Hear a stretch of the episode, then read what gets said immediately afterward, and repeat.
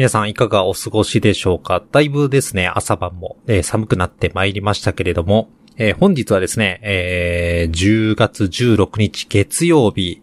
えー、時刻は3時51分午後ですね、ってなっておりまして、この後5時の配信分も今から、え、収録していきたいと思います。今日はですね、え、先日、うちの娘がですね、えー、大手芸能事務所、インセントと、えー、ちょっと契約、えー、したっていう話を、えー、できればなと思っております。よかったら最後まで聞いてください。Daily Yamasaki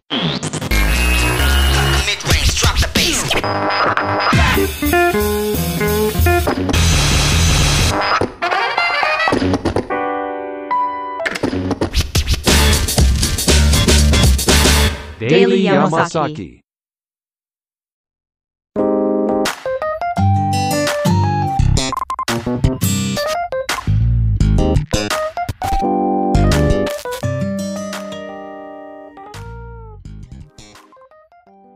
はいはいはい。そしたら、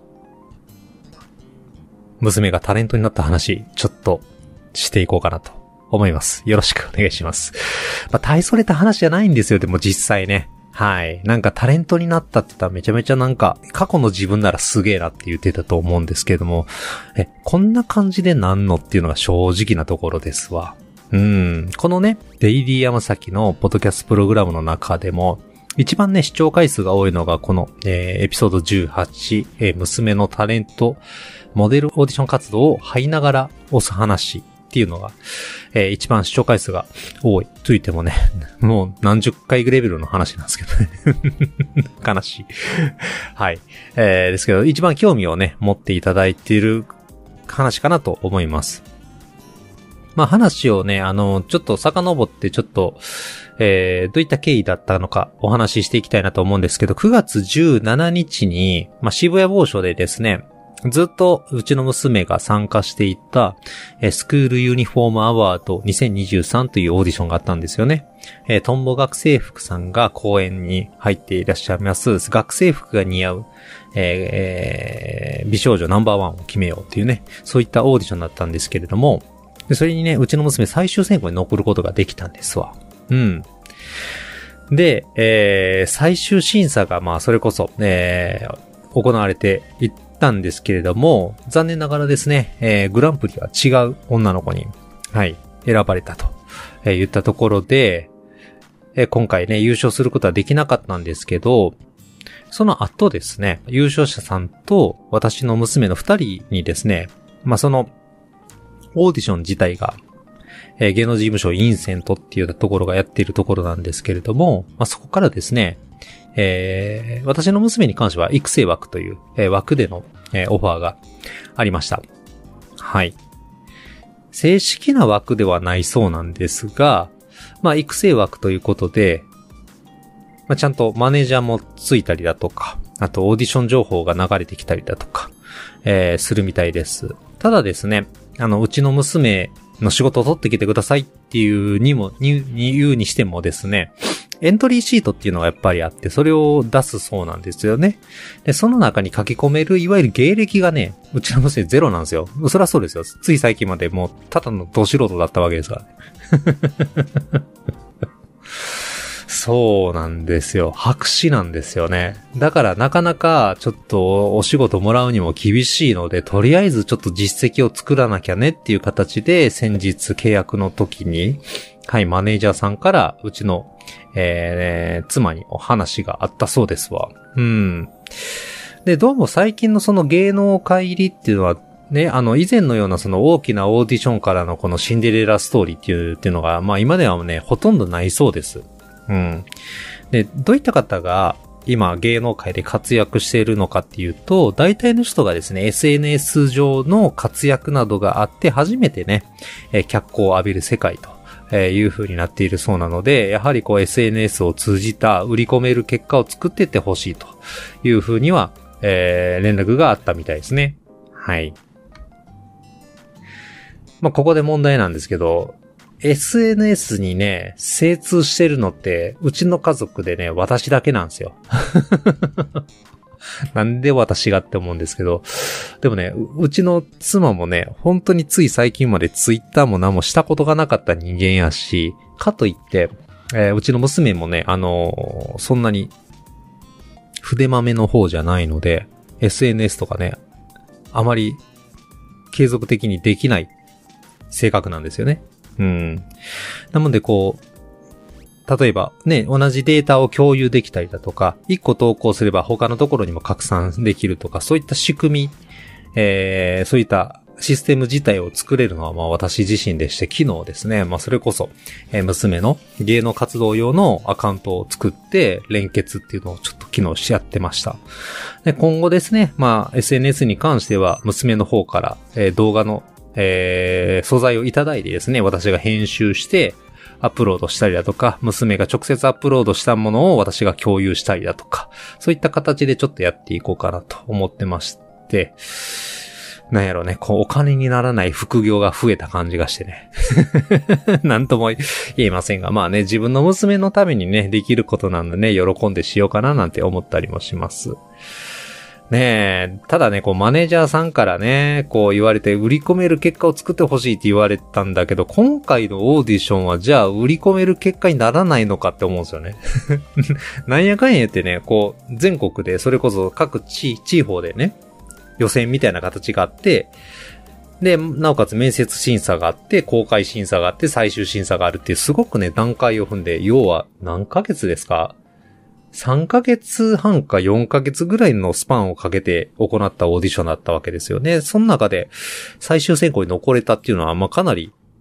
まあ僕としては素晴らしい結果じゃないかなと思うんですけれども、まあそれを主催していた芸能事務所インセント側からすると、まあ、大したことないと。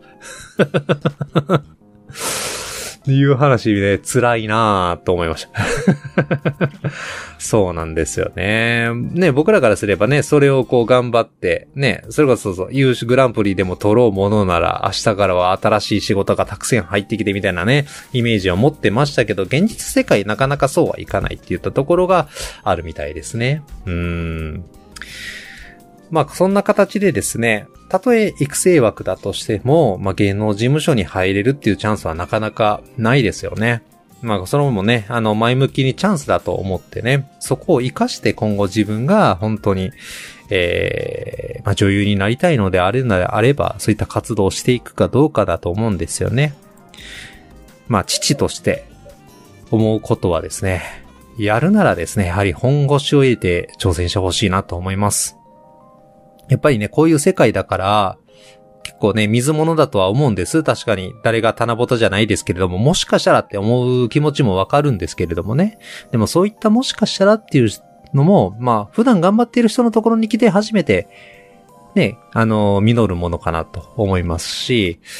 逆にですね、今その学生をしながら、まあ芸能活動ができるっていう環境にやっぱり感謝はしてほしいなと思ってます。まだですね、何よりもやっぱ楽しんでやってほしいですよね。うん、このチャンスめったにないし、自分本位でやらないと、やっぱりたとえね、まあ今でもあるんですよ、多少こう、同じ学校の子がね、芸能活動を目指してるって言ったところを、やはりこう、公開審査とかあったので、ね、友達だったりだとか先輩だったり後輩がですね、まあそういったライバー活動してるっていうのをね、知られたりだとかするところもあるにはあったんで、まあそう言ってね、あの、まあ、多少なりとも傷つくこと、いいことばかりじゃないじゃないですか。ね、悪いことが起こった時にも、ね、自分本位でやってたらやっぱりそれは乗り越えれると思うんですよね。ただこれがやらされてるみたいな感じになっちゃうと、そうなんですよ。ただね、落ち込むだけになっちゃうので、まあ、そこのところやっぱり気持ちの持ち方っていうのはよく考えてほしいですね。あとはね、ほんまちゃんと勉強してほしいです。もちろんね、あのー、それこそ芸能活動の中でも活かせるとは思うし、のはいろいろ知識とか技術があると、ね、それこそ選択肢だって増えるし、ね、人が楽しくないなと思えることも楽しめて、えー、取り組めるようになる可能性だってあるわけじゃないですか。ね、なんかおっさんくそいいこと言いましたね。すいません。ですが、まあ、父としては、まあね、あの、娘がそういった珍しい体験ができる、経験ができる環境に身が置けてですね、鼻高々で嬉しいと思っています。うん、なかなかできない経験をしてほしいなって思ってるんですよね。はい。っていう、ね、まあ、本当に、あの、ただのど素人に毛が生えた段階なんですけども、これからね、どうやって有名になっていくのかとか、どういった芸能活動していくのかっていったところはね、私の力添えも、しながらですね、娘の、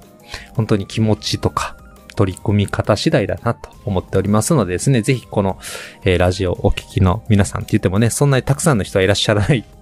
みたいなんですけどもね、あの、私の声を聞いてくださる物好きな皆さんですね、ぜひうちの娘もね、押してやってほしいなと思っておりますのでね、ぜひぜひ、え今後ともよろしくお願いいたします。はい。それでは最後のご案内をさせていただきます。このデイリアム先の X のアカウントございますので、ご意見ご感想ございましたら、えリプライもしくはダイレクトメッセージをよろしくお願いいたします。お便りフォームもですね、準備しておりますので番組へのお便りもございましたらこちらからよろしくお願いいたします。また番組内で取り上げさせていただきたいと思います。あと、このポッドキャストプログラムは、えー、各種プラットフォームでもえー、公開しておりますので、まあ、Amazon Music であったりだとか、Apple Podcast、はい、あと Spotify といったところでのフォローであったりだとか、レビュー、ありましたら、えー、大変喜びますのでどうぞよろしくお願いいたします。というわけでですね。はい。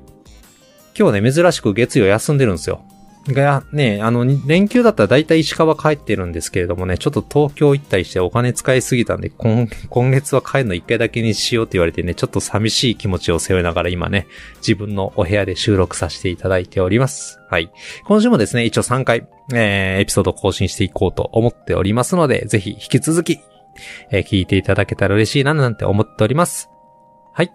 えー、そしたら本日の、えー、放送はここまでにしたいと思います。皆さん次回のエピソードでお会いいたしましょう。それではさようなら。